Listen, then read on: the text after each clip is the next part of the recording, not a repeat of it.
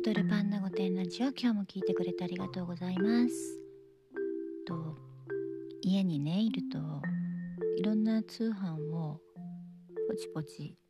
まあ、しがちじゃないですか。家にいなくてもねしてるけどね暇だとまあ見見ますよね。よりね。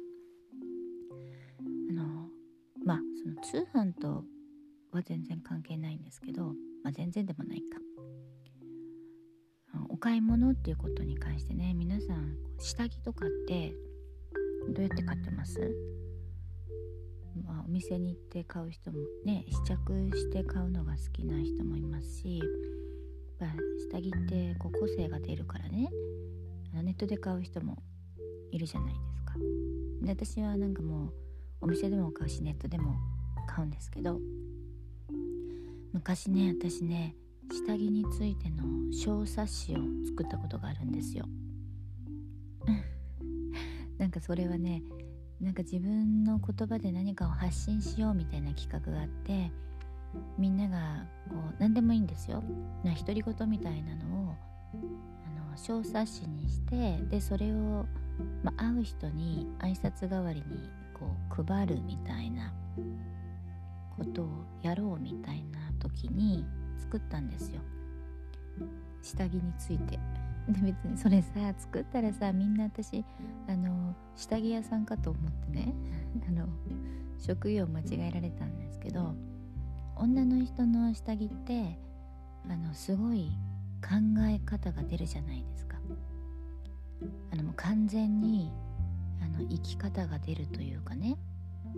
お洋服ってこうそういう TPO もあるし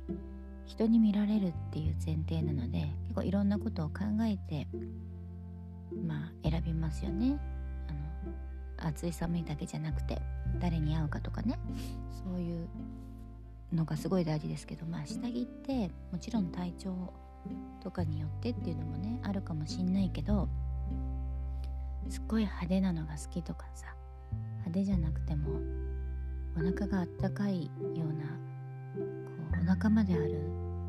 ショーツが好きって人もねいるし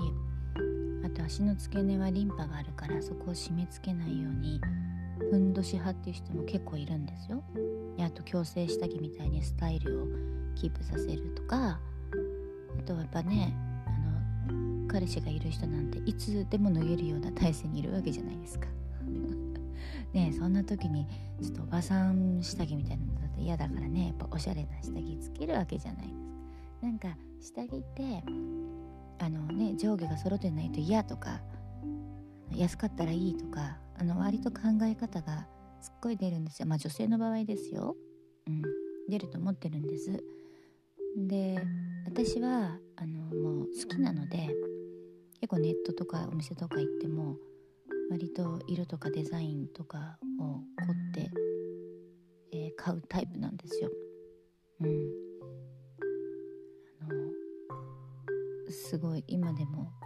何ですか誰も見ないのにめっちゃこだわってますよ。でもそういうところ見てないからあの別に何でもいいやっていう人ともう自分のテンション上げるためにお金をかける人ってのもすごい分かれますよね。なんかねそんな話をねあのー、その小冊子に書いたんですよ。そしたら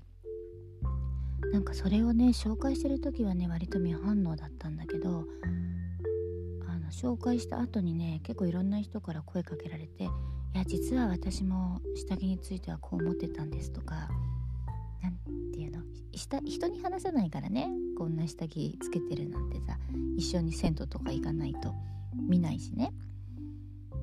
でもあの意外な人がすっごい高い矯正下着をつけてるってことが判明したりねあの先にこっちがその話をすると割とみんな食いついてくるってことが判明したんですよ。うん、とはいえね私ねそんな詳しくないですよ。自分がうんとこう思ってるって話をしてるだけで下着のうんちくは全くないです、うん、素材がどうとかね。スタイルがどうとか脇のお肉が垂れないようにとかあのいろんなね下着は語ると奥が深そうですけどね。あの私すごい持ってます。なんかすぐ買っちゃう。うん。あとね男性次第ってとこもありますよね。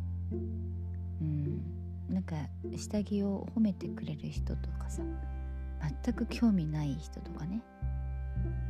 あのいろいろですよね。なんかそんな話もねできたらあのワイワイ盛り上がってまあ飲まなきゃできないかな。楽しいですね。なんてなんかボケーっとこう楽天市場を見ながらこんなことを考えてみました。今日も聞いてくれてありがとうございます。また明日。